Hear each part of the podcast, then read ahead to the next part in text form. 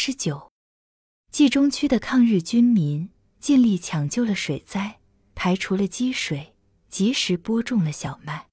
政府调剂了小麦种子，使被栽种的贫苦的农民也因为明年麦收有望，情绪安定下来。在冀中，每逢水灾以后，第二年的小麦总是丰收的。今年因为时间紧迫和地湿不能耕作，农民们就在那裂成龟背花纹一样的深阔的胶泥缝里，用手撒下麦种。妇女儿童都组织起来参加了这一工作。在晚秋露冷的清晨，无数的农民低扬旋转在广漠的大平原上。小孩子们还带来用柳条和粗纱布缝制的小网胎，捕打那因为天冷伏在地上的肥大的蝗虫，装在小布袋里，拿回去做菜吃。因为山地水灾更严重，部队又集中在那里作战。冀中人民虽然被灾，但有些过去的余粮，还是按时交纳了公粮。春儿帮助村干部们向群众解释：我们少吃一口，也要叫山地的人民度过灾荒，叫我们的部队吃饱。我们明白这个道理。我们每天每人省下一把粮食，集到一块就能养活很多人。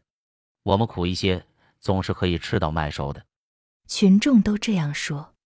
春儿和村干部们都在行动上做了真实的表率，但是征收到田大瞎子家的时候，田大瞎子提出他的地已经减少三亩的问题。村干部找到老蒋家去，老蒋知道了田大瞎子不认账，说：“你们不来，我也得找你们去。这三亩地是我买的田家的，有文气中人在，可是我把地租给吴大印了。”说明是死租，租米他还没交，这公粮也应该由他负担才对。村干部们又只好去问吴大英、吴大印，一听气得话都说不出来。后来他说，根本没有那么回事。原先是老蒋不会种瓜，才找我帮忙，我算个短工的性质，忙了半天没落一个钱，怎么倒叫我拿公粮？我不管这地是谁的，反正赖不到我头上。就要赖在你头上，老蒋说：“我是把地租给你了，当面说的很清楚。”两个人吵了起来，气得吴大印当天晚上没吃饭。村干部研究了这个问题，认为现在这块地里还没有播种小麦，地在老蒋手里，迟早也得落个半荒。吴大印家中缺地种，就叫他承租下来，根据边区法令，减租减息。好年头，地主也不能随便收回，佃户有很多保障。至于公粮的事，这块地却是因为种瓜，寸草没收，可以请求上级减免。村干部提出这样一个建议，老蒋在火头上答应了。晚上，他去报告了田大瞎子。田大瞎子喊：“你简直是一个老混蛋！你拿着我的地去送人呀？你怎么骂人？”老蒋今天不知道为什么，竟敢和他顶撞起来。你设的圈套，你自己去解吧，别想把我勒死在里面。我去解。田大瞎子说：“我要你干什么？我是你的什么？”老蒋立起来，指着自己的鼻子：“我是你的奴才吗？下人吗？狗腿衙役吗？你这个老奸臣，我的酒饭都喂了狗。”田大瞎子抓起桌上的一把锡酒壶，就掷到老蒋的头上去，一下打破。老蒋血流满面，跑到区上告了。区上先找人用棉纸和一些草药面给他糊上伤口，问了情由，同意村里的建议，决定由村里帮助吴大印，赶快在这三亩地里播种小麦。第二天，田大瞎子听见了，像疯了一样。提着一口大铡刀，站在地头上说：“看谁敢种我的地！”区上派人把他逮捕起来，因为他罪恶累累，决定交付公审。公审地点就在子午镇村边毁坏了的五道庙遗址上，这里是一堆烂砖瓦。这一天天气很晴朗，没有风，附近村庄的农民都赶来了。凡是租种着或是租种过田家土地的人，凡是给田家当过长工或是打过短工的人都来了，他们挤到人群的前面。农民的怒火在田野里燃烧起来。会上，由村干部控诉了田大瞎子历年来的罪恶：破坏抗日，勾结汉奸张英吾，踢伤工人老温，抗拒合理负担，把政府对他的宽大当作软弱可欺。建议政府从严法办，不叫汉奸地主抖威风。群众呼喊着同意了这个提议。卷在抗日暴风雨里的反抗封建压迫的高潮大浪涌起来了。一种积压很久的对农民说来是生死关头的斗争开始了。一种光焰炽烈的、蔓延很快的正义的要求，在广大农民的宽厚的胸膛里觉醒了。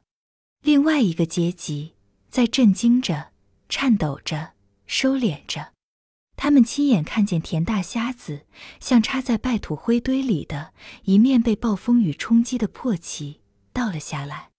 送公粮到边区山地的大车队伍，在腊月初的风雪天气里绵延不断、浩浩荡荡的前进。细看起来，这队伍并不整齐，而且有时显得纷乱。其中骡马全挂的车辆并不多，最多的是单套牛车，有的多加一匹小毛驴拉着长套，还有的是在车轴上拴一条绳子，车夫一边赶车，一边低着身子往前拉。他是心痛他那力气单薄的牲口，初次走这样长远的道路。然而，如果从头看到尾，看到这一支从冀中腹地，甚至是从金浦县。一直延长到平汉线的昼夜不息、鼓动前进的大车队伍，我们就可以真正认识它的雄壮的气魄和行动的重大意义。子午镇和五龙堂的车队只是其中的一个小队，高四海是小队长，春儿是指导员，他的任务除去政治工作。还要前后联络这些车辆和照顾那些车夫们，使得行进和休息的时候，人和牲口都能吃饱喝好，找到避避风雪的地方。他穿着一件破旧的灰布面羊皮袄，束一条搭包，头上戴一顶新毡帽，剪好的毡帽边缘紧紧护着他的耳朵，露出的鬓发上沾着一层厚厚的霜雪。大车行军遇到风雪是最大的困难，车夫们宁肯艰难的前进，也不愿意站在风地里停留休息。他们一心一意要赶到铁路边上，交割了任务。而大车前进也像军人行军一样，前面顶住了就要停止半天。每逢这样的时候，车夫们喊叫着，秀着手抱着鞭子站着。有的就在车底下生起火来，烤手和烤化冻结的抹车油瓶。他们走到定县境，平汉路上隆隆的比伏此起，接连不断的炮声和爆破声，使远近的大地和树林都震动起来。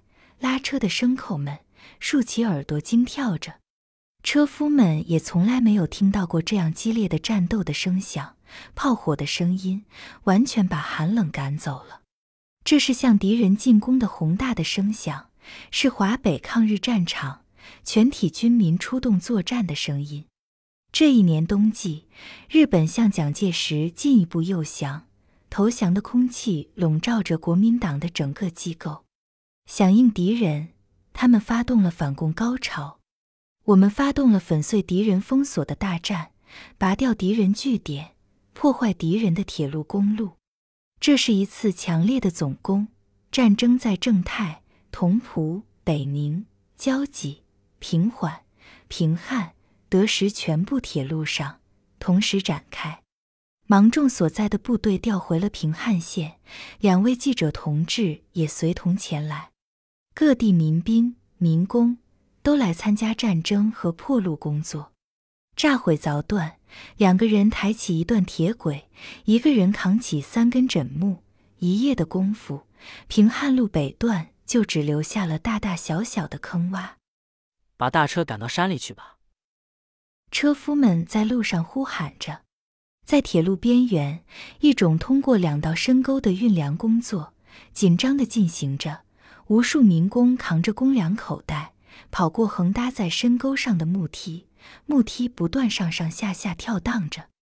在这样紧张的战争情况和紧张的工作里，芒种和春儿虽然近在咫尺，但也未得相遇，做一次久别后的交谈，哪怕是说上几句话，或相对望一眼也好。实际上，此时此刻，他们连这个念头也没有。他们的心被战争和工作的责任感填满，被激情鼓荡着，已经没有存留任何杂念的余地。当把粮食平安地运进边区，平原和山地的炮火还没有停止，而且听来越响越激烈了。